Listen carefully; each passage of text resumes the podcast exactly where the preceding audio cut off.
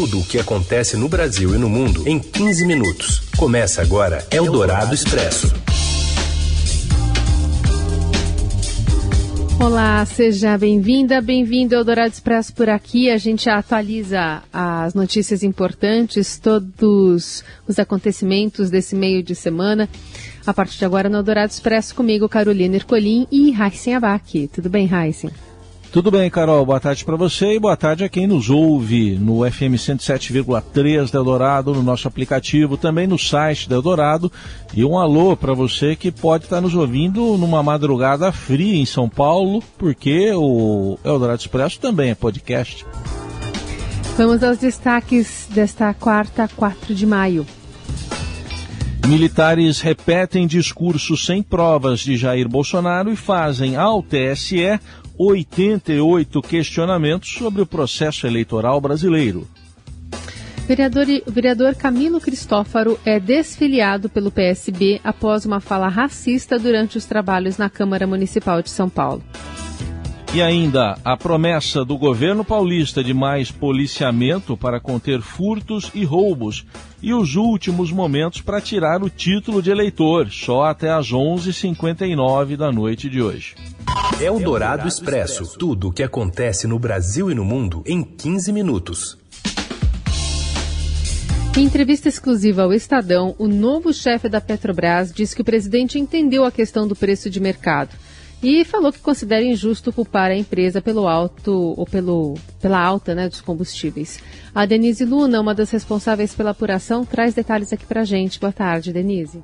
Boa tarde, Raicem. Boa tarde, Carol. Terceiro executivo a assumir a presidência da Petrobras no governo do presidente Jair Bolsonaro, o engenheiro José Mauro Coelho defendeu que a atual política de preço da estatal é necessária para manter o abastecimento de combustíveis no país e negou qualquer pressão do governo para alterar essa rota. Segundo ele, o presidente Bolsonaro não pediu nada específico ao convidá-lo para o cargo, apenas para dirigir bem a companhia. E o que o presidente também já entendeu, segundo José Mauro, que é preciso acompanhar os preços internacionais para manter a Petrobras saudável. Além disso, José Mauro ressaltou que o cenário hoje para o petróleo é de muita volatilidade por conta da guerra da Ucrânia e da pandemia do Covid-19, que ainda se manifesta fortemente na China. Ele destacou que a culpa do preço alto não é exclusiva da Petrobras, já que o valor final para o consumidor é acrescido de impostos e das margens de revenda. No cargo há menos de 20 dias, o executivo já identificou que o seu principal desafio à frente da estatal será melhorar a comunicação da empresa com a sociedade. Entre as medidas que pretende adotar nessa direção está o maior uso das redes sociais para esclarecer a população sobre o papel da Petrobras no país. Eldorado Expresso. A revista norte-americana Time destacou a volta do ex-presidente Lula ao cenário político brasileiro na reportagem de capa da edição desta semana. Em entrevista ao periódico, no final de março, o petista disse que nunca desistiu da política. Na versão em inglês, o título atribuiu a corrida presidencial deste ano como o segundo ato de Lula, chamado de presidente mais popular do Brasil. O texto traça um perfil do retorno do petista à disputa eleitoral após passar 580 dias preso no âmbito da Operação Lava Jato. Lula responsabilizou o presidente da Rússia, Vladimir Putin, o presidente da Ucrânia, Volodymyr Zelensky, a União Europeia e os Estados Unidos pela guerra em curso na Ucrânia. Porém, ressaltou o papel do líder ucraniano no conflito ao dizer que Zelensky é tão responsável quanto o Putin. Para Lula, o comportamento dele é um pouco esquisito. Parece que ele faz parte de um espetáculo. Lula afirmou ainda à Time que, se fosse executivo brasileiro, teria ligado para o presidente americano Joe Biden, para Putin, uh, para a Alemanha e para o presidente da França, Emmanuel Macron, no esforço de tentar resolver o conflito de forma diplomática. E questionou qual é a razão da invasão da Ucrânia? É a OTAN, os Estados Unidos e a Europa poderiam ter dito: a Ucrânia não vai entrar na OTAN. Estaria resolvido o problema na visão de Lula. Eldorado Expresso. Militares fazem 88 questionamentos ao TSE sobre a eleição e a sua apuração e repetem discurso do presidente Bolsonaro. De Brasília, Wesley Gauss. As Forças Armadas enviaram 88 questionamentos ao Tribunal Superior Eleitoral nos últimos oito meses sobre supostos riscos e fragilidades que, na visão dos militares, podem expor a vulnerabilidade do processo eleitoral. A maioria das perguntas reproduz o discurso eleitoral do presidente Jair Bolsonaro, que tem colocado em dúvida a segurança das urnas eletrônicas e mantido a própria atuação da corte sob suspeita. Os militares enviaram uma sequência de cinco ofícios sigilosos assinados pelo general de divisão do Exército, Heber Garcia Portela, que participa da comissão de transparência do TSE. Quatro deles já receberam respostas e um ainda aguarda pela manifestação da corte. Portela foi indicado para a missão pelo então ministro da Defesa Walter Braga Neto, hoje cotado para vice na chapa de Bolsonaro.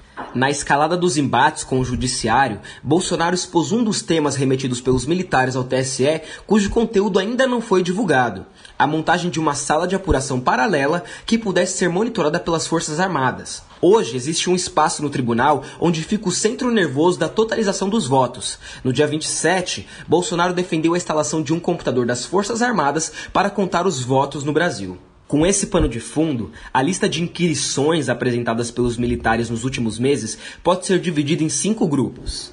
Primeiro, questionamentos sobre o teste de integridade das urnas eletrônicas. Segundo, perguntas sobre o nível de confiança do sistema de votação e apuração dos votos. Terceiro, solicitação de documentos, listagens, relatórios e outras informações sobre a política do tribunal. Quarto, indagações gerais sobre o funcionamento das urnas.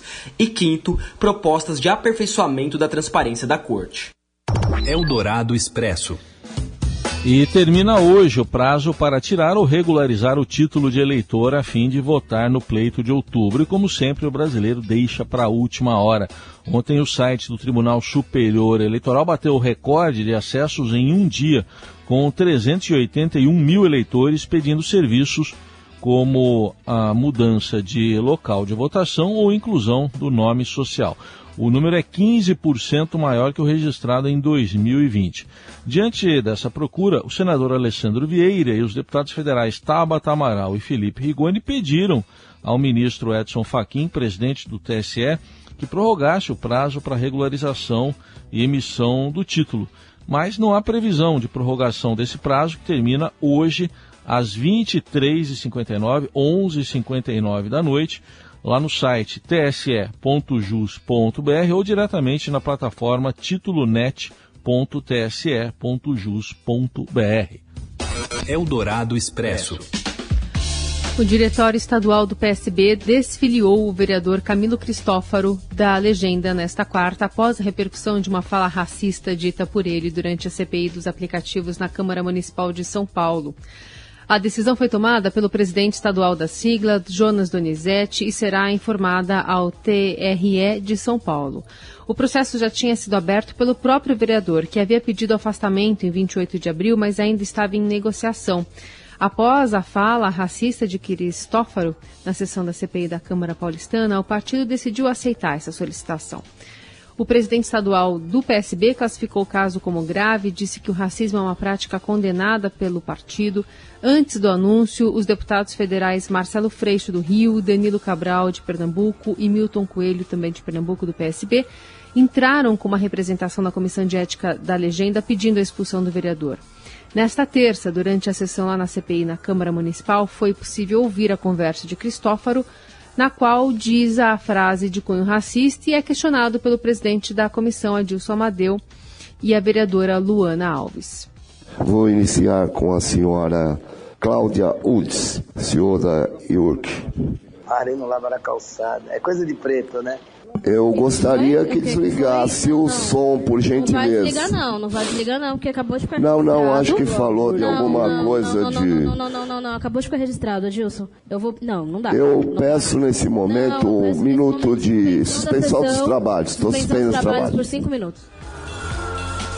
Mais tarde, na reunião de líderes, Cristófaro afirmou que estava conversando com um amigo quando fez uso da expressão, argumentou que a intimidade que tem com essa pessoa, o apelido de Chuchu, permite que ele faça comentários do tipo. Eldorado Expresso. O governador de São Paulo, Rodrigo Garcia, do PSTB, anunciou nesta quarta um pacote com medidas de segurança para tentar combater a ação de falsos entregadores que estão roubando e furtando celulares de pedestres em São Paulo. Durante a divulgação feita diretamente do Centro de Operações da Polícia Militar, o Copom, na capital paulista, Rodrigo Garcia falou que o criminoso que pegar numa arma será baleado por policiais. Eu estou aqui ladeado dos comandantes da Polícia Civil, da Polícia Militar e pedi a eles que, dentro da lei, possa combater com ainda mais firmeza a criminalidade aqui em São Paulo. E também isso significa um recado muito claro a essa criminalidade. Aqui em São Paulo, o bandido que levantar arma para a polícia vai levar bala da polícia, porque é isso que a sociedade está esperando. Uma polícia ativa que, dentro dos limites da lei, vai agir com muito rigor em relação à criminalidade. Entre as ações previstas para coibir esses crimes está a realização da Operação Sufoco, que contará com reforço de agentes da Polícia Militar e da Guarda Civil Metropolitana nas ruas do Estado para abordar motociclistas suspeitos de crimes. O governo estadual ainda prevê quase dobrar o número de PMs nas ruas. Pedro Venceslau tem os detalhes.